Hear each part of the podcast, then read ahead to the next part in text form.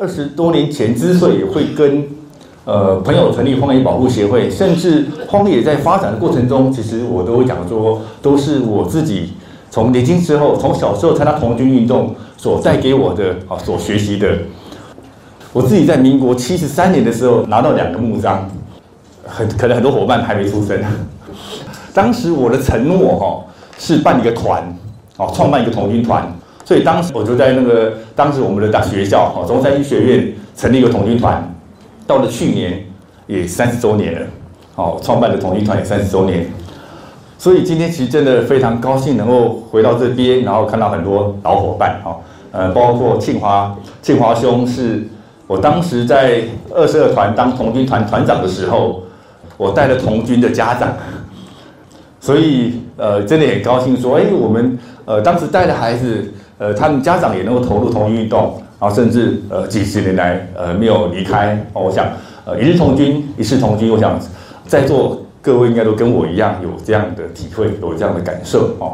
所以今天其实呃我们真的何其有幸能够。呃，参与这样童军的运动里面哈，呃，今天这个题目是希望呃，我分享一下我这些年来就是在大自然里面的一些心得跟感慨哈。不过我想我还是会比较集中在也许对于呃整个组织运动或带领孩子教育过程中的一些心得哈。尤其童军啊，Scouting 里面八个字母里面有六个字母是 Outing 嘛，所以应该八分之六是在户外，好。所以，其实童军运动其实也一直是如此哈。我们很多很多时间啊，很多很多都是利用大自然的场域来引导孩子啊做学习、做成长。呃，甚至我自己在荒野里面，我们后来也成立了一个亲子团啊，叫做旋风团。这个团大概在十一二年吧前呃开始发展。我们称为亲子团呐。亲子团里面一开始旋风团就是跟幼童军一样，是小三到小五、小六。后来我们往下延伸。叫做呃小蚂蚁团，就从呃大班到小二，然后往上呢奔鹿团，啊就是奔跑的鹿，再往上翔鹰飞翔老鹰，当然这个是有跟童军运动是有点像的，也是有取这样的名字是旋风嘛。我们第一个字都是用动词，然后旋很旋的蜜蜂，蜜蜂是个团队，生态位阶高一点，奔跑的路嘛，好奔路，位阶再高一点，飞翔的老鹰。啊，往下很可爱的小蚂蚁，哈，也是分很多不同的不同的队这样，哈。啊，我们现在呃，经过十来年，已经有六十几个团了，啊，在全台湾六十几个。换句话说，有两千多个家庭，呃，每个礼拜，哦，在我们的自工带领之下，在大自然为大，以大自然为场域，在学习成长。整个旋风团就是跟童军团几乎都是一样。哦，当初呃，也是我跟几个童军伙伴。在荒野里面，同学伙伴一起来成立的哈，我想就是，呃，我也常讲讲说，童军运动用的是最有效果的方法，我们只用最有效果的方法来陪伴孩子啊，来经过团队互互动哈，我想这是等一下有机会我会透过呃我个人的感想跟呃如何陪伴孩子成长的这十多年，呃呃分享给各位。或首先，其实我想，呃，真的很感谢在座各位哈，有一些是老伙伴，有些是新伙伴，呃。我很喜欢印度人的一种说法，印度人他们相信两条河流交汇的地方就是神圣的地方。我很喜欢这样说法，我也相信这样说法。甚至呢，我还认为是两条河流交汇掉是神圣的地方，人与人之间的相遇，甚至呢，我们听了不同的故事，看了一个不同的生命态度，其实都应该非常感谢有这样机会。啊，其实我们带领的我们很多很多的孩子，呃，能够。不管是一年、两年、三年，甚至陪伴我们孩子的十几二十年，我觉得这也是非常难得的相遇。我们真的好好珍惜，好好的享受哈。其实，在不管在荒野或者在童军运动里面，我们都会怀抱着希望陪伴着孩子，好从童军到公民。其实我也常喜欢用种子来象征着孩子，因为种子是一个非常好的象征，象征着未来，象征着希望。这段话是。美国自然作家梭罗所讲的话，他说：“虽然我不相信没有种子的地方会有植物冒出来，可是呢，我对种子怀有大信心。若是让我相信有粒种子，我就相信奇迹的展现。的确，我们希望我们陪伴的孩子，我们希望我们手上的种子都能够顺利的成长、发芽、茁壮、长大。用这个具体的象征，我们该如何来对待我们的孩子？哈，该如何来陪伴我们孩子？如何对待我们手上的种子？其实也因为我很喜欢这段话。其实，在荒野这二十年的各种的自工干部结训的时候呢，我们都会送给这些结训的职工一颗种子。有的种子呢很大颗很漂亮，有的种子是很小颗很可爱。很大颗呢就把它钻个洞串起来，很小颗就装在玻璃瓶里面串起来。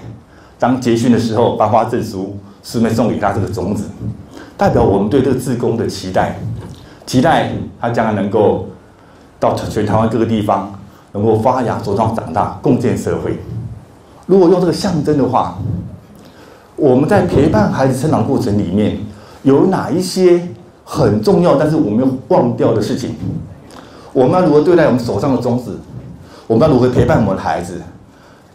我们孩子才能够顺利成长，贡献社会？我们手上的种子才能够发芽、茁壮、长大？有哪几件很重要，但是我们会忘掉的事情？用这个象征，如何来提醒我们？如何对待我们手上的种子，它才能够发芽？如何陪伴我们孩子，他能顺利成长？用的具体的象征来提醒我们。啊，灌溉。土壤、水、阳光、空气、水，哦，我们小时候读到的生长三元素没有错，很重要，但是我们不会忘掉，我们会让孩子活下来。有没有一样很重要，但是我们会忘掉的事情？爱。哎，的确有一派理论说，我们对着植物讲话，它长得比较好一点，要爱它会长出来。啊，当然，但是如果其他具体一点呢？具象哦，我们手上种子如何才能够发芽？手上种子啊，其实第一步是。要把种子撒出去嘛，握在手上永远不会发芽嘛。我们要懂得放手，我们让孩子在成长过程中，在失败中成长，在挫折中学习，让他流点泪，流点汗。我们懂得放手啊，这问题现在越来越严重啊，因为现在孩子越生越少，大家都很宝贝孩子啊，都舍不得，担心他有受受危险啊，担心他吃苦啦，保护太过度。所以现在变成有很多很多的妈宝，其实我觉得每个妈宝后面都有个宝妈跟宝爸嘛，所以我们要懂得放手。当然，这个问题对我们所接触到的孩子没有问题，愿意参加童军团、有运气有机会参加童军运动的人，大概都比较没这个问题。因为在我们我们童军运动里面，就是训练孩子独立，训练孩子接受冒险。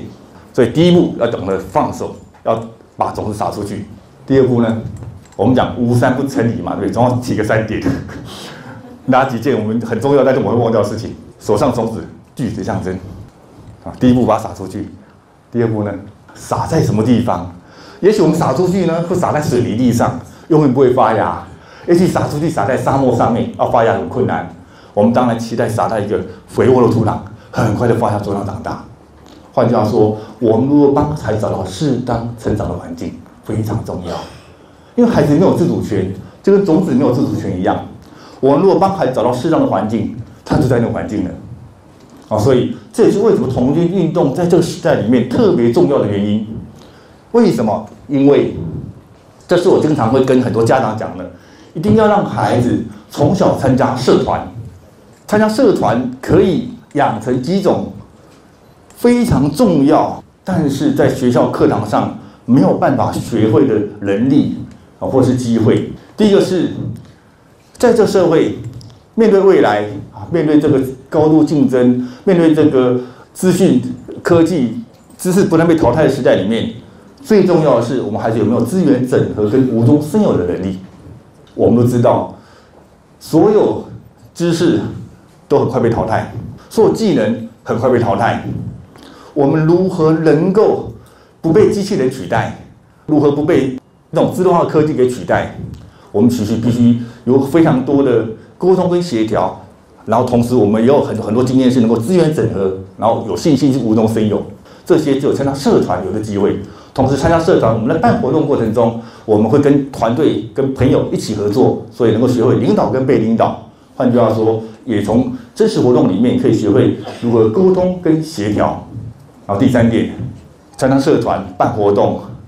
一定会有很多很多犯错的经验跟机会，我们一定要让孩子在学生时代有很多犯错的机会，因为学生时代犯错基本上不用付出什么代价，因为大家都知道学生本来就是会犯错的嘛。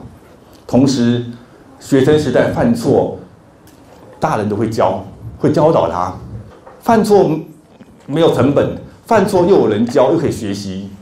可是当你离开学学校之后，进入社会，啊，任何错误都要付出代价，而且不见得有人教你啊。你犯错马上付出代价，而且你你哪里犯错你也不知道，也没有人不见得有人会教你你哪里犯错。所以我们一定要让孩子尽可能的在学生时代多犯点错，从犯错中来学会很多一辈子人生成长的呃养分跟动力。好，我想这是第三个犯错的经验啊。第四个是可以认识交往一辈子的好伙伴啊，这是非常重要的。以我自己来说，哈。我自己从小学、国中、高中到大学，大部分时间都是当班长或者班代表，在班上人缘当然也还不错。可事实上，我进入社会之后，我还有联络的都是社团的朋友，完全没有班上的同学。小学、国中、高中、大学虽然都当班长，人缘都很好，而真的进入社会，原因是一参加社团有共同啊那种革命情感，一起被骂。而且流泪流汗，共同的经验，同时因为参加社团，你合作才知道说一个人真正的人品在哪里，面对压力时候的表现是如何，我们可以看到出一个人真正的性格。所以，我们基本上经过参加社团共同活动的经验之后，当然可以筛选出值得我们交往一辈子的好朋友。我们一定要让孩子有机会在人生中有一些在挫折中可以彼此鼓励、彼此温暖的好朋友。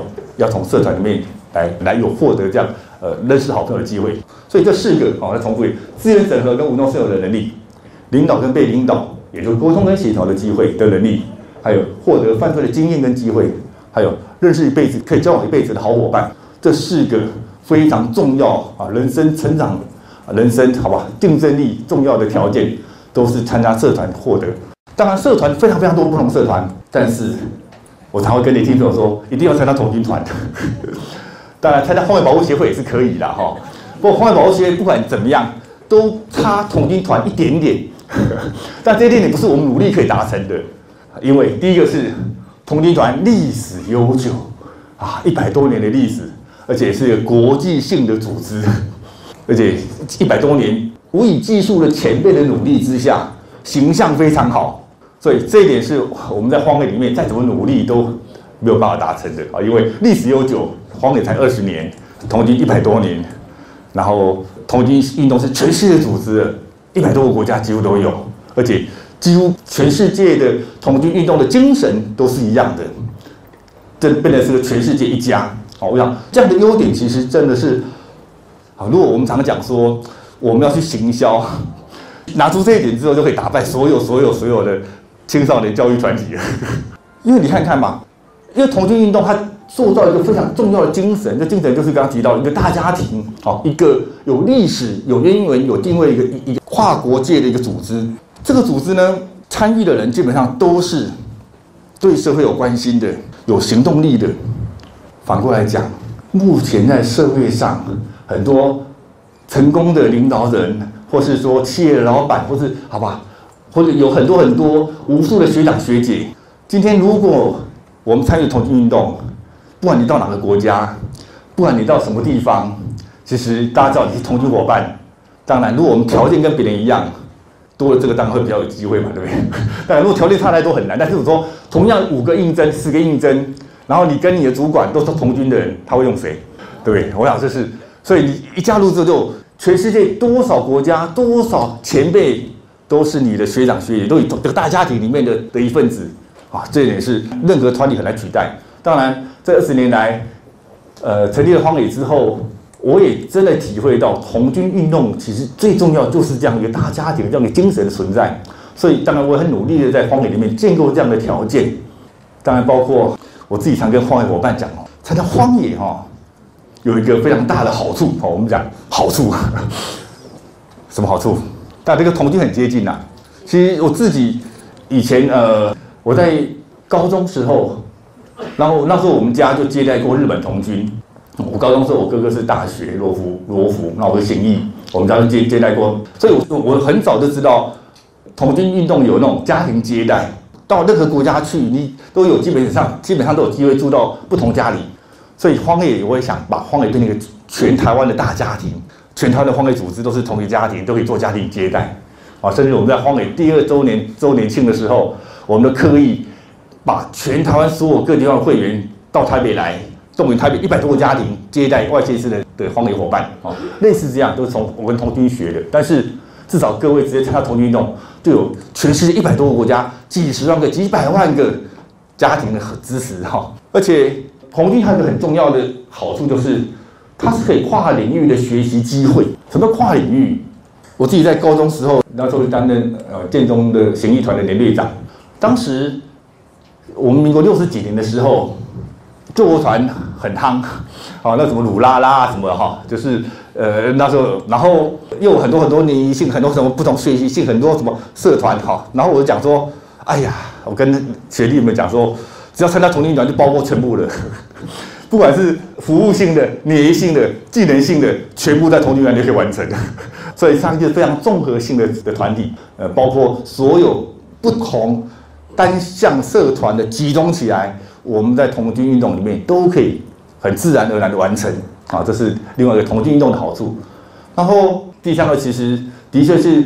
当我们不管是高中还是大学，啊，当我们参与各种社团的时候，假如你曾经有过参加过童军团，我刚刚提到的，我们在甚至在进入社会之后，我们在规划或主办各种活动里面，我们有最多成年人的资源，啊，因为讲童军运动是大家庭，当然全团就有多少童军运动的前辈们，啊，童军是一家，当然会特别照顾这些小学弟、小学妹。我想这些，呃，这三个是我自己有时候会讲说。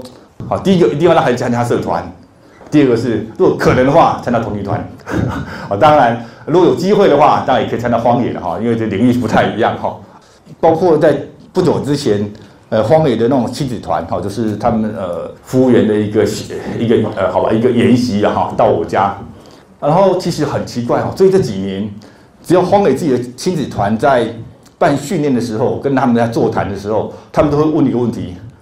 啊，那个呃，荒野的亲子团跟童军团有什么不一样？当然内容很多是不一样的，但是我觉得大概来的形式来讲哈，我当然会会尝试跟自己说，童军团当然所有领域跟荒野也肯定很很很接近，可是童军团跟荒野很大不一样，是童军团要重视纪律一点，荒野都是没大没小的哈，集合半天的集合就集合好久哈，呃，比较没有纪律的哈。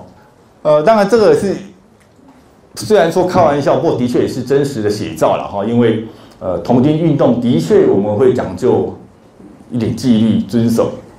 当然这个部分我觉得对一个小孩讲，呃是需要的哈。嗯，虽然现在目前社会好像都主流都讲说要开放啦，要尊重啦，可是其实孩子在十岁、十二岁之前，基本上是个他律的时代，他律。必透过外在约束来来的他律，你在一个五六岁、七八岁什么都不懂的时候，你尊重他，让他自己选择，你放任他没大没小是有问题的。哦，我觉得基本上还是要有点纪律。甚至我这十年其实很关心这个问题，我这十年看了非常多的例子，包括荒野的很多很多家庭啊，包括我认识的一些朋友，我发现那些家长是是属于那种。采取国外那种开放式教育的，小时候都放任孩子不管，几点钟睡觉也不管他，然后玩电玩也不管他，啊，做什么都不管他，啊，玩具丢乱七八糟也不管。也许吧，很小的时候没大没小，看起来还蛮可爱的。可当他到了小学五六年级上国中，我们开始担心了，晚上夜不归营，或者是他跟朋友出去玩也都不讲，我们担心他真的给别人带坏。我们担心他这会闯出祸来，我们就开始管他了。这时候就麻烦了。青春期是追求独立的时候，青春期是对同才关系是越来越重视的时候。你以前不管，你现在开始管他，他开始叛逆了。所以我看了非常多例子，小时候太开放的、太放哦，长大之后反而叛逆，反而亲子关系不好。相反的，小时候是很有规矩的，因为小时候我们要求纪律。当然，我再强调一次。我们所谓的纪律跟学习内容是不一样的。我们学习内容是可以没有标准答案的，可以是海阔天空的。可学习的态度、学习的那种纪律是要要求的。好，这两个是完全不一样的哦。好，就是生活常规、待人接物有礼貌，这些是要求。自己学习的内容本身是可以五花八门，是可以开放式的，没有问题。这两个是可以相容并并蓄的。然后我常看到小时候品格很要求，待人接物很要求，有礼貌的。当他到了青春期，家长就越来越放心，越来越放心之后，就慢慢让孩子做决定，反而可以跟孩子做朋友。好，换句话说，你小时候教的好，有教的，长大之后反而可以跟孩子当朋友，反而两个感情很亲密。小时候完全不管放任的，长大之后叛逆，反正亲子摩擦，感情不好。这十年我看过无数的例子，大致都没有违反我这个这个观察的。好，所以我讲同龄团在某种程度来讲，他要求品格，要求这些规矩待人接物，基本上对我觉得对孩子在这个过程中也是重要的哈。当然，我们如何在活动中，如何在成长过程中，让孩子有机会去找到主动性，是很重要的。主动性怎么来？呃，等一下我有机会会再讲哈。我现在只现在先简单带过去哈，因为常常哈，我自己常常提醒自己，不要给孩子太具体的指导，说你要做什么事啊啊，你要考什么科系啦，你要学什么才艺啦，尽可能不要指导，因为我知道我们具体跟孩子建议要做什么事情，结果都不太好。大家想看，我们具体跟孩子建议做什么事情，只有两种结果嘛？哪两种结果？一个是他听我们话，一个他不听我们话。啊，对，我说你要做什么事，你要学什么，只有两个嘛？一个是他听我们，一个不听我们的。第一种结果，他听我们的话，哇，孩子很快就很聪明，就会了解父母亲见多识广，给他们的建议都非常的好，非常的有效率，可以考上好成绩，可以学会斑马不一样的精通。孩子学会说，哦，没错，父母亲安排都是最好的。于是呢？孩子完全听我们安排，养成孩子被动依赖，没有主动性。我们当然知道，这样的孩子对未来没有自己想法，很被动的进入社会，很快就被淘汰。那第一种结果不是我不要的。第二个呢，我们跟他好说歹说，他不不听我们的话，当然彼此亲子摩擦也不好，对不对？所以呢，怎么办呢？我们如何让孩子不指导孩子，可是也让孩子有积极主动？让孩子能够在我们觉得比较安全、比较正面的方式走，如何做到这一点？可以的，有机会的。等一下我就跟分享，我其实这二三十年来，从大自然里面学会重要的一点概念。这点概念包括陪伴我们孩子，包括我们个人从事整个社会运动，都有很重要的关系。好，先卖个关子，先等一下，大家可以飞想想看，我们如何不指导孩子，可是我们也放心孩子。能够在成长成长过程中很积极、很主动，不会走偏。我们如何做到这一点？其实，如果以要我用一句话、一个概念来讲，我从大自然学会的事情的话，我会用引用一百多年前达尔所创造的这个字的意思。达尔文创造这个字啊，他创造这意思是认为，呃，这一字是代表万事万物都会关联到其他万事万物。当然，这个概念也不是达尔文自己发明的。其实，在更早以前，达文西在笔记本里面就写过一模一样的一句话：万事万物都会关联到其他万事万物。当然，这概念也不是达文西发明的，在两千多年前，希腊哲学家也有提过类似的概念。换句话说，其实这几十年来，我从大战学会最重要的是，其实这世界上所有东西都是息息相关。我们任何一个行为，世界上发生任何一个事情。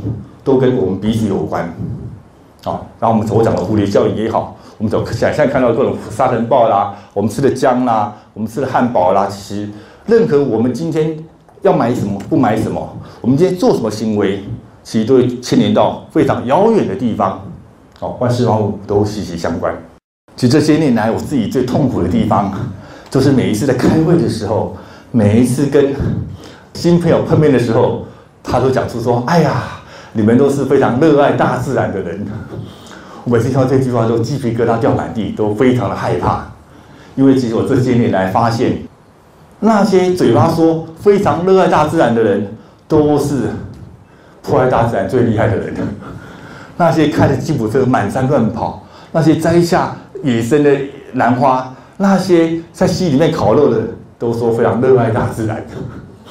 甚至呢。我这些年经常碰到，尤其这七八年啊，我应该讲十来年都有了，常常每一小段时间就有人朋友打电话来说：“哎呀，李医师啊，有空到我别墅、我农舍来看一看呐。啊，他说给我点建议呀，看是不是要种什么花草啊。然后他说，我之所以退休之后想买一块山坡地，想买一块农地，盖个别墅，就是因为以前参加过你们的活动，让我喜欢上大自然。哦，害怕极了。都说这些，那这些都每一个人想象中都退休之后到山里面去找希望，把很多我们山坡地，把很很多农地都破坏掉了啊！所以其实我们来讲，始作俑者岂无后乎？对不对？我们当初花很多时间训练很多志工，带领很多民众接近大自然。可是当大家不了解我们该如何跟大自然相处啊，我们台湾大自然的敏感跟脆弱的时候，当所有人涌到乡下去，其实。反而给给大自然做最呃大的破坏，所以其实这些年我们在赎罪，我也花了很多时间，希望能够跟大家介绍台湾生态的敏感，我们该如何去跟大自然取一个相一个对应的方式。好，我想这是我自己一个蛮大的感慨。其实接近大自然不是很快去快回，不是呃住在大自然里面就好，不不，我们其实如果真的想接近大自然，应该是受点伤，流点汗。甚至流点血去接近它，而不是哇花一点钱很快的车子开到拍张拍张照片回来，不是这样子。只有我们付出过心力、付出过心血，慢慢接近的，才给我们生命中最大体会。内心的不安会觉得说：哎呀，我们学了很多的技能，可是在这时代变迁之下，好像随便。旁边一个路人甲，路人就说啊，你们这些都没有用了啦，学什么绳结，学什么东西啊，什么帐篷，现在也根本没有地方可以搭帐篷啊，学什么啊不，我们不要因为这样就很心虚的说有啦，有学有用啊，有一天什么都不见了啊，什么电都没有了，不不，我们不要讲这样的话。我觉得哈，很多东西哈，比如说拉丁文已经死掉两千年了，为什么现在好学拉丁文？在医学拉丁文还是必修的，甚至有一个。我上个礼拜看到一个历史学家，他讲说，在人类漫长历史里面，虽然拉丁文死掉一两千年，可是到了几十、几十年前、几百年前，一个知识分子最重要的训练就是要修学拉丁文。其实就像我们学篮球基本动作一样，你不断的反复、反复拍打、反复这怎么跟真的比赛没关系。所以很多东西是一个所谓基本的动作或者基本的修炼。包括同军很多技能，也许在时代变迁之下，不见得那个东西本身可以直接挪移。可是，在学习过程中都是这种修炼。尤其我们在这个时代，已经太过于透过间接媒介、网络啦、媒体啦，太过建立媒介的时候，我们已经丧失了人跟东西的互动，跟真实世界的互动。所以，这个童军很多技能，其实都是重新找回我们跟这个世界直接连接、直接运动呃的的过程。是一种可以疗愈的，不是说可以来怎么立刻用在什么地方，的确很难，的确就很难的。可是，好年轻时候学很多技能，也许在真实社会不见得直接可以挪移。可是我真的觉得，即便是现在孩子，我觉得学这些我们以以为已经死掉的技能，其实都有它的作用。我跟他讲，疗愈的作用，或者是说基本的那种修炼的作用。好，我想这是我刚看到这个钻木取火的一个心得了哈。虽然他觉得哇，会大半功夫，多高深的技巧。可是我只要一根火柴棒，一个打火机就没事了。不，其实不太一样作用哈。OK，为什么要接近大自然？甚至包括红军运动，有八分之六、四分之三都是 outing 嘛，都在户外哈。Scouting 哈，Scouting，Scouting 就是后面是 outing 嘛。哦，所以就是童军运动里面有是八分之六是在户外 outing。当然。时代变迁，我们过去在大自然里面的确是希望能够求生，的确透过希望透过自然的东西，呃，技能来学习。可是我觉得人世间有一种大自然可以给我们更更重要，就刚提到啊，对对对对，刚提到这些技能本身虽然没有用的，可是它其实有另外的意义的原因是跟大自然很接近。接近什么？好，我提提到描述为什么接近大自然。我最喜欢的一段话就是一个。哲学家跟一个好吧数学家华海德，他讲过这段话。他说：“自从有人类以来，不知有多少落日时光。忽然有一天，看着西方的落霞，啊了一声，人类的文明自此开始。”哇，这好浪漫的说法！我喜欢这样说法，因为它包含两种媒介，好两种方式，一种是隐喻的，一种是实际的描述。什么是实际的？的确哈。在人类漫长演化过程中，从几百万年从树上下来，呃，到非洲大草原开始演化，经过呃几十万年、几万年到几千年前，人类在漫长的狩猎时代里面，是大部分时候人的人要活下来是非常辛苦的，我们必须费尽心力去找食物，同时要费尽精神逃避敌人，我们才可以存活下来。常常为了活下来这件事情，已经费尽精神。可是当有一天，我们忽然发现，我们每天在看的这些落日是这么美丽的啊！当我们开始懂得赞叹周遭环境的美丽的时候，代表人类文明开始，因为人已经开始有休闲，人已经开始懂使用工具，有闲暇意志去欣赏这些跟生存没有关系的东西。换句话说。它的隐喻是啊，当我们人类可以有精神从事跟活下来没有关系的事情的时候，才是懂得欣赏美的开始啊，才是有文明的开始。野蛮跟文明的差别就在于，我们懂得欣赏美，我们懂得欣赏跟生存没有直接关系相关的东西。诶，大家觉得这定义很怪，什么是美？德国哲学家康德说，美就是。没有实用性的快乐，啊，没有功利性的快乐称叫做美。我的大哲学家康德说的，我们每天吃饭的碗不美，放在故宫博物院的碗就很美，因为故宫博物院的碗不可能拿来用嘛，没有实用性的很美，每天在用的不可能美。这康德的定义。好，换句话说，当我们可以欣赏跟实际作用没有相关的东西的时候，才是懂文明的开始。哎，这点好像刚又补充刚刚讲讲的，统计很多技能虽然没有用的，可是我们可以从事没有用的东西，我们才有文明嘛，对不对？OK，所以极好，所以接近大自然，欣赏大自然，也许跟我们实际生存没有关系，可是对我们人之所以为人啊，人的精神品质是有相关的啊，这是一个为什么的原因。因为接近大自然，我们可以学习欣赏美，接触美的最源头。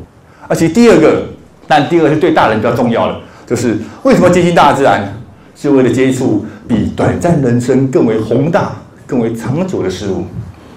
为什么接近大自然可以疏解每一个人的身心的压力？的确，大自然接近大自然，对任何一个人都可以得到疏解的作用。不管年纪多大，不管年纪多小，不管你什么呃生命什么状态都有用。因为大自尤其在这个时代里面越来越重要，因为我们这时代。都远离大自然，在人工环境里面，其实啊，人工环境有个最大的麻烦，就是变化太迅速了，变化快本身就是很大的压力。大自然，我们现在看的大自然，跟三百年前、三千年前、三万年前都一样，对不对？永恒不变的。可这种不变里面，又有很多力量在巡回，花开花落，月圆月缺，春夏秋冬，很多力量在巡回。虽然整体来看都是一样的，可里面有很多力量在巡回。所以，我们接近大自然，可以体会到人跟宇宙、人跟万物之间的关系。就像这一句话，这句话是荒野当当初成立时候我们用的 slogan：“ 荒野是万物生命的源头。”这句话当然是真实的描述嘛，所有生命都来自于荒野大自然，对不对？第二个是人类古老的乡愁，每个生命因为都来自大自然，所以每个基因里面都有对自然啊充满生命的自然有一种基因里面的乡愁。所以，这为什么我们建议回到大自然都会有宁静、放松的感觉？所以还是人类古老向走，让我们重回荒野，寻找失落的喜悦。为什么失落？的确，经过人人类近百年工业化之后、城市化之后，我们离大自然越来越疏远。所以，我们重新回过回过头去的时候，反而必须学习。其实，为什么年纪越大，对接近大自然有更深层的精神上的意义的原因是，真的，所有所有宗教的起源。都来自于大自然，啊，讲到这，我我这些年哦，经常其实还蛮害怕一些对宗教太狂热的朋友，不管什么宗教好，不管什么宗教，哇，年轻时候，我们民国六十几年的时候，流行什么团契嘛，哈，常朋友拉我去团契，啊，进入社会之后开始流行怎么打残期，后来流行内观，什么什么，哇，很多人都找我去，当然这些都好事的哈，可是。人各有所终嘛，对不对哈？当一个太热心的，每天见了你就就拉你去的时候，其实有有点负担。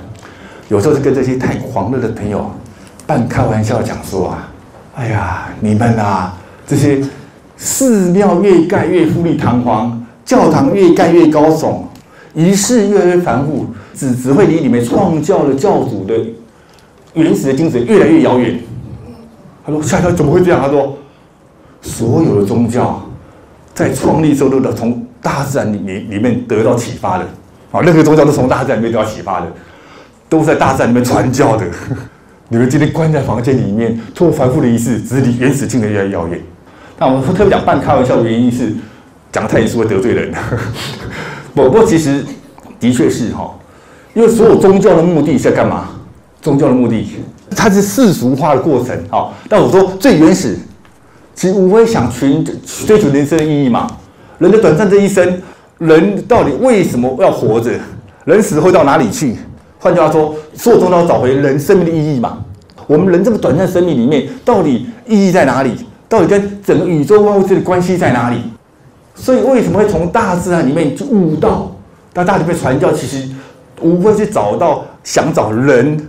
的生命跟整个宇宙万物之间的关系嘛，所以，与其透过繁复的宗教仪式，为什么不回到最源头？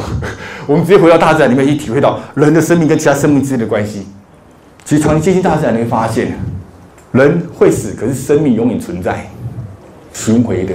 所以，为什么古往今来，所有跟大自然接很接近的原住民，对死都看得很轻松？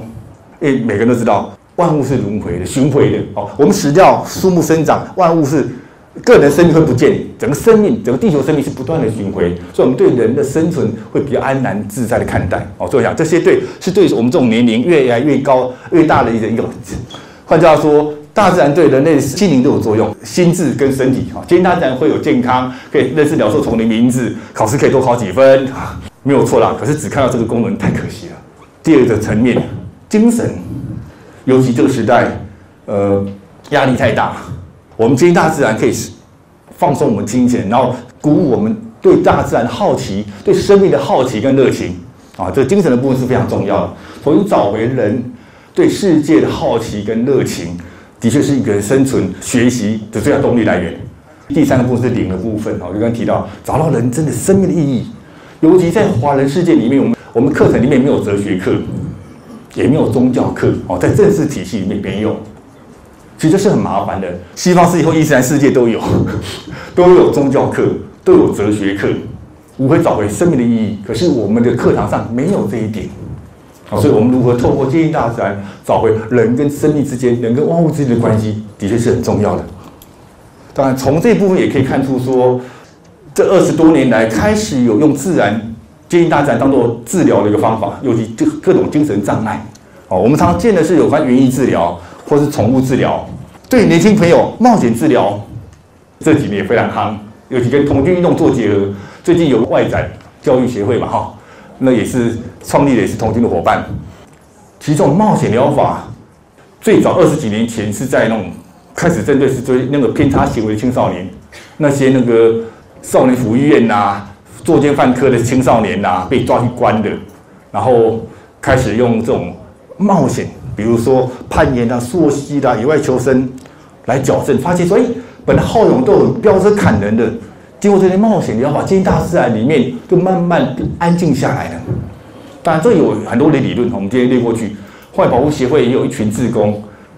在一个精神科医师的领导之下，我们就主题探讨了十多年哦。我们有些团队在运作哦，所以的确是冒险疗法是很最早是对偏差行为青少年。这些年很多人说，哎，我孩子虽然没有犯法，可是我们也需要这样子的教育模式来陪伴。虽然到了这两三年，中国大陆也开始行呃流行起来。我我些朋友被挖角到中国大陆去带队，一个野外求生专家哦，一个那些野外这些大很熟悉的。呃，可能两三个大人带了六七个小孩子，到山里面去一个月、两个月，或是大概从半个多月课程到一个半月都有，收费是一个孩子五十万到一百万人民币，非常高价，就把孩子带到山里面去，那种没有手机也不通，没有电话什么，就是两三个教练带着几个孩子去山里面野外求生，一个月左右几十万人民币，好一个孩子喜欢很夯。所以当然了，也许我们没这样的钱，我们也没这样勇气。可是我们有没有可能在其他假日的时候，在其他活动的时候，我们逐渐安排接近大自然，安排让孩子可以透过探索、透过冒险，重新找回生命的意义，找回生活的热情。我想这是一个呃，我们在我们活动里面几个安排。至于大自然，我我刚刚提到，好吧，除了大自然对我们这种素养之外，有一种很重要的想象力跟创造力，跟设计跟美学啊。讲到这我就很感慨，这些年常常有很多，这几年常有什么什么夏卡尔的画作展啊，罗浮宫美术馆的展呐，奥赛美术馆哈，很多大师啊，反正就很多很多大师的原作拿到台湾展，不是在历史博物馆，就是在故宫博物院，在什么地方？那经常有时候主办单位寄票给我，啊，就希望我去看，然后帮他写点文章，帮他 promote 一下。啊，其实我通常都很讨厌看这些展览，但有时候因为人情嘛，好老朋友寄来，不好意思就去看。每次去看的时候，觉得挤得满满的，排队排好长，到到里面，老师带学生，家长带孩子，挤在那边看。哇，我真的很感慨，他们在看什么？他们知道他们在看什么吗？打个大问号。为什么我敢这样讲？那么小的孩子去看那些真迹展、美术展，没有什么，没有太大意义的原因。好，我们先讲好，先问那个问题：今天一个大师的画作跟一个画匠画的差别在哪里？为什么有同样一幅画，有人画很漂亮，地摊卖两百五十块，有人随便撇两撇卖几千万美金？差别在哪里？一幅画呢，到底大师所做的，还是一幅随便啊几百块钱？差别在哪里？精神还有呢？差别在哪里？名气，还有，我们再问一个更源头的问题：为什么我们要创作艺术作品？但艺术作品除了画画之外，雕塑啦、呃音乐啦、戏剧啊，什么都可以算艺术作品哈。为什么我们要创作艺术作品？那大师要创造艺术作品的源头在哪里？为什么要创造？心理感受，哎，刘生很感动。任何艺术创作都是一种。无可奈何的努力，无可奈何的努力，什么无可奈何？其实所有大师为什么叫大师？为什么叫艺术创作？创作跟工匠的差别在于，今天一个艺术创作都是那个创作者因为看到美好的事物，他被感动了，不管是接近大自然、真实人生里面一个美好的东西，然后他想把这感动传递给不在场的人，传递给后代子孙，然后他就利用他所擅长的方法。会画画画画，会写文章写文章，会雕塑雕塑，把他的感动传递给家人。可是他又知道，他内心的感动无法完全的传递给另外一个人，这是无可奈何努力吧？那，他知道自己做出来没办法百分百传递他的内心，可是他也只能透过这些东西哦，只能透过这些媒介来传递给不在场的人，才以对吗？问题来了，所以今天这个艺术创作说，我今天因为有种某种感动、某种想法，所以透过这个媒介。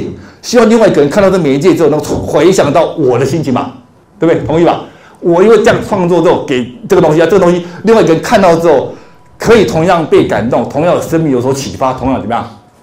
好，所以问题来了，今天一个小孩子，真实人生里面没有什么经验，靠一幅画作，就是一个线条的合合起来而已。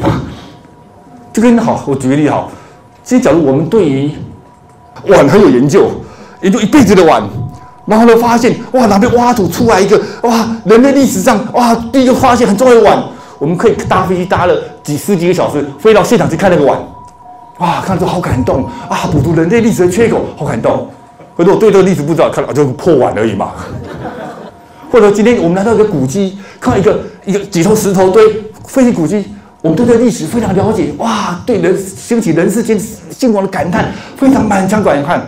和这个孩子完全不知道，就破这个破石头在那边有什么好好感叹的？所以今天对于任何艺术创作有没有影响，都看在看的人有没有准备，有没有过去生命的准备。你如果没有的话，任何艺术创作都是没有意义的。所以为什么要让孩子在真实世界里面去冒险、去体会？就是要让孩子让孩子在真实人生里面有很多美好的经验、美好的感受，储存很多内心很多美好感受之后。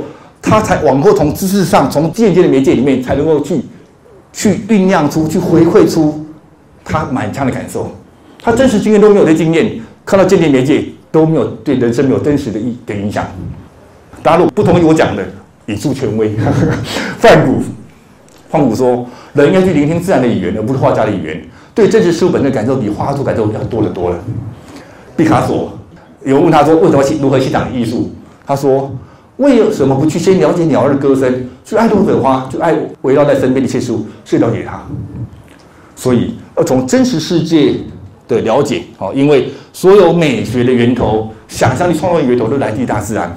好，我们以出国内的权威，席慕容，席慕容他说：“如果一个孩子在他生活里面没有接触过大自然，譬如摸过树的皮。”踩过干而脆的落叶，我就没办法叫他美术，因为他没有第一手接触美。龙一台他说，上一百堂美学的课，不如让孩子在大自然里面行走一天，讲一百次文学写作的技巧，不如让他在市场里弄脏自己的裤脚玩，可以说是天地之间学问的根本。哦，所以为什么童军运动有这么多啊？四分之三的 outing，在大自然里面摸索，大自然里面玩耍。投进另外四分之一是纪律跟服务嘛，对，好，就我们我纪律跟服务对神仙功还是很重要的。我想这些都是带孩子做户外活动，还有很多其他这样目的，哈，就是呃增进亲子互动啊，补足课本不足啊，人际互动、探索冒险，还有弥弥补现在这个时代，我们太早接近间接媒介，太早让孩子接受这些影音文字，其实对大脑的发展是有问题的。哦，我这句话不是随便讲的哦，是有非常多研究根据的哈，研究理论的，包括这些年为什么这么多过动症，有这么多青青少年障碍，这是正是很多很多不同研究报告都都类似的，医学报告都类似的。你给一个过动症的孩子吃一吃药，他可以安静两三个小时看书，可是你让他到大自然里面跑个十几分钟，一样可以安静两三个小时看书，药效是一模一样的。换句话说。也许合理的推断，今天孩子为什么有这么高比例的过动症，有这么高比例的精神障碍？也许是也许是我们太早太小让孩子接触间接的媒介，没有让孩子在真实世界里面去玩耍、去摸索、去流汗、去碰触这些真实世界。所以有个名词叫“失去三年的孩子症候群”，就是描述因为时代的变迁，我们这些年来的社会情况已经让我们没办法依照我们大脑的成长过程中来成长。大脑成长是还从具象慢慢进入抽象，从具象的接触到了可能七岁、八岁、九岁，慢慢来进入的抽象。可是我们让孩子两岁、三岁看看电脑、看影像，太早进入抽象世界，哦，所以产生很多障碍。我想这是另外一套，就是有一些研究的哈。我先讲另外一个重要概念。我刚刚一开始有跟大家说，如何让孩子，我们不给他命令，他自己愿意学习。重要的一点啊，那这个概念对我在从事环保、从事教育陪伴，其实都很重要一个启发的概念。荒野有一套投影片，有八十张啊，八十种不同的生物，让孩子找找看。所以呢，我在不同地方变得不同的样子。对环境的力量，人塑造环境，环境塑造人。这句话是四十几年前有个建筑学大师叫莱特他说的。他说：“我们人类有能力选择环境，我们人类有能力改变环境。可当我们住进去之后呢，环境就回头来改变我们了。哎，不是改变我们的情绪而已哦。我们看到漂亮的地方，好开心哦；但肮脏污秽地方，觉得很恶心。不不不，不止，环境还可以改变我们的长相，改变我们基因。哎，你会说怎么可能？人人生出来长相怎么样？白皮肤、黑头发都固定了，怎么可以改变？不会改变。最近这些年有非常多研究不能证明。”环境还可以影响到我们基因，甚至基本的这个环境不断在互动的。好，不要讲太多研究啦，讲一个具体的事实。我很多朋友没结婚，没生小孩，回家就养狗，每天跟狗睡一起，跟猫睡一起。后来看，哇，抱在生的狗跟它长得一模一样，对不对？跟它猫跟它主人个性一模一样。我们人类长相跟我养的宠物一模一样改变。夫妻结婚超过三年五年，长相越来越像，夫妻恋。我连万物之灵长相都跟着旁边不断在在改变的，真的，环境很重要。所以话说回来，我们其实给孩子最重要、最重要的，我们可以做的事情就是帮孩子准备好适当环境。准备好之后呢，我们就放手让孩子自由自在的玩耍。为什么我们可以不可以具体的指导？其实啊，环境力量真的非常非常的大。其实这也是为什么寺庙盖得这么富丽堂皇啊，这么神圣高耸。今天，假如各位哈，即便不信教，你如果进进到一个非常伟大、非常大大大呃大教堂或大大寺庙，待个十分钟、二十分钟，你就相信有上帝存在。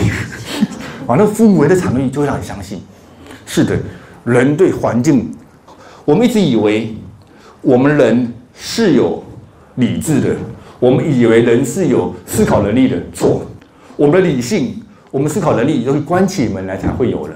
当我们离开家门，跟别人在一起，我们就变成情境的动物，我们就变成环境的产物。真的，这有太多研究。我自己从学生时代就非常喜欢看各种社会学跟大大脑科学各种实验，把我吓坏了。我们人的是非常非常脆弱的，我们比我们想象中脆弱非常多，我们很容易被别人影响的，非常被受到影响非常多，有非常多设计非常棒的实验。哦，当然今年没时间讲，也因为这样让我非常害怕。假如没有好的环境，台湾的下一代会会怎么样？所以为什么成立荒野保护协会是来自于说，我们需要保留台湾美好的环境，因为只有美好环境才会有美好素质的人。当然，这是以大环境来讲，从个人小环境来讲，我们如果塑造孩子周边有适当好的环境，因为其实我自己有时候讲这个环境的力量，讲的蚱蜢跟蝗虫，哈，我会把它写成文章，大家听了会非常害怕。有时候讲个故事哈，我们讲讲故事要铺陈嘛，不要从很多细节来铺陈，可是现在没有铺陈就很可惜，只能讲简单结论，很可惜，就把一个好故事给糟蹋了。哦，不，其实蚱蜢跟蝗虫，哦，但我我通常有时候跟孩子介绍的时候都讲很多。用很多其他周边来搭配，搭配让孩子去思考，哇，怎么会这样？哈，其实我用最简单方法来讲，如果大家要要跟孩子讲这故事，去找我的文章来看，或者自己揣摩一些小小细节，把它逗成一个很让孩子，因为有时候跟孩子讲这故事，讲了二十分钟，慢慢揣摩，慢慢揣，让他去想哈。其实呃，在历史上，蝗虫一直有蝗虫灾变，蝗虫灾变是一直存在的哈，通常带来的灾荒，带来的饥饿、死亡，很恐怖的。可是。几千年来，所有科学家找不到一只活生生的蝗虫。每次看到蝗虫的时候，都是满山遍野的飞过去，飞过去就是找不到了。后来，一九二一年，一个俄国生理学家发现，原来发现草地上可爱的蚱蜢就是蝗虫。哎，这两种生物长得完全不一样哎。蚱蜢很小只，很害羞，只会跳，只吃草的嫩叶；蝗虫很大只，很凶狠，什么什么都咬。怎么两个是一样？这科学家去。把草上找了一一大堆蚱蜢，关在玻璃瓶里面，满玻璃瓶满满都是蚱蜢，让它翅膀喷翅膀，挤来挤过去，眼睁睁看改变了，看翅膀越变越长，其肤色越变越深，然后脾气越来越暴躁，不断的产卵，本来一个卵夹只有六个卵，一个卵夹十几个，不断产，不断产，眼睁睁看改变。当然，在真实世界里面，通常蝗虫灾变、蝗虫产生，就蝗虫大规模的蝗虫灾变都是旱灾。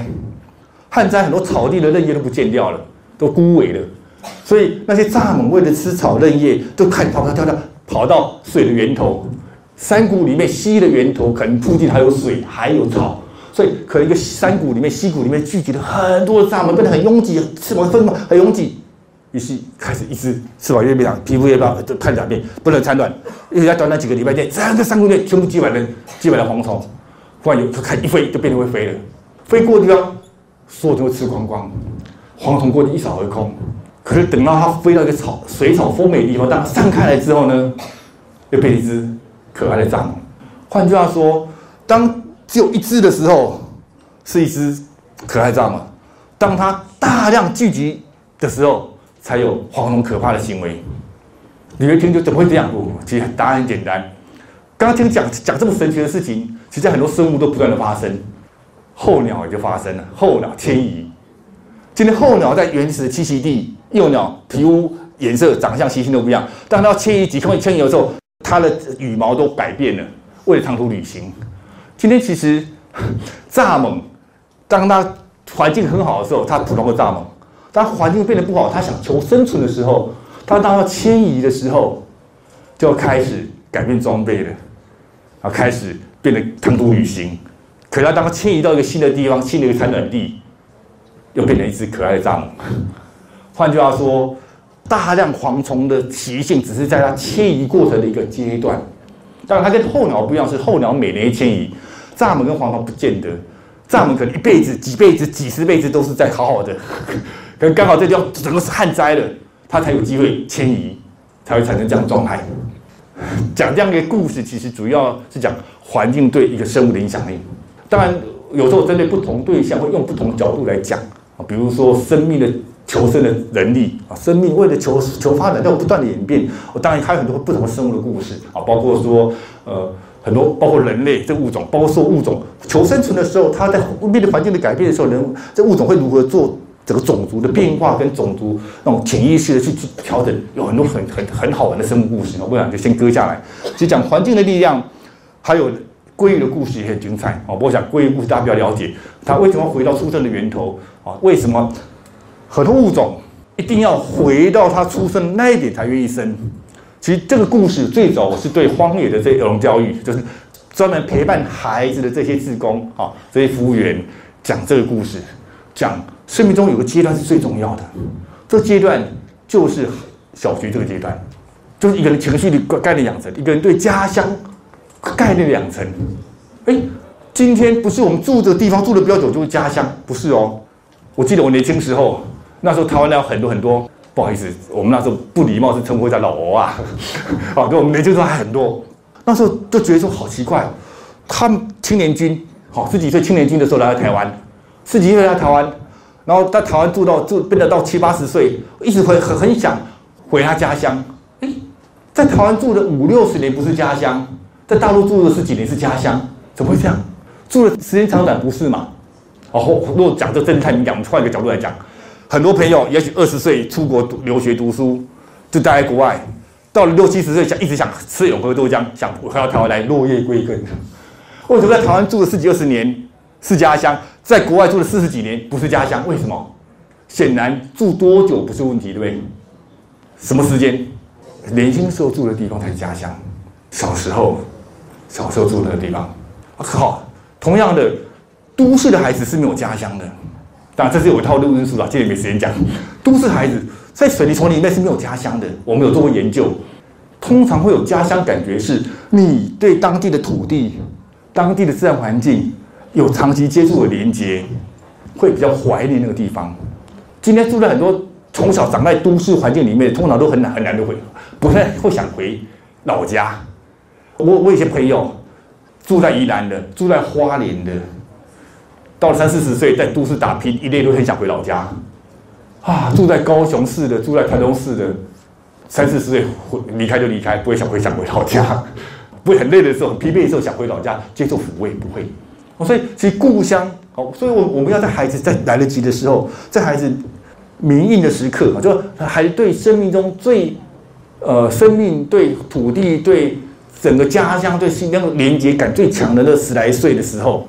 让他有接触美好的、接触自然环境，这是我们荒野为什么推动这呃儿童自然教育很重要的一环。好，当然这是我们有很多很多的论述了。不因为这时间关系，好，因为后面我来讲一个重点，就是今天其实最重要的是经过设计后的放任，环境准备很重要，就包括为什么啊？其实这也是以前当参与从军，我当那时候听过一句话：最好团长是坐在摇椅上团长。啊，大家不知道有没有听过这句话？我从小听过这句话，最好的团长是坐在摇椅上团长，而不是每天盯孩子啊，教他搭帐篷啊，教他打绳结，不是这样的团长。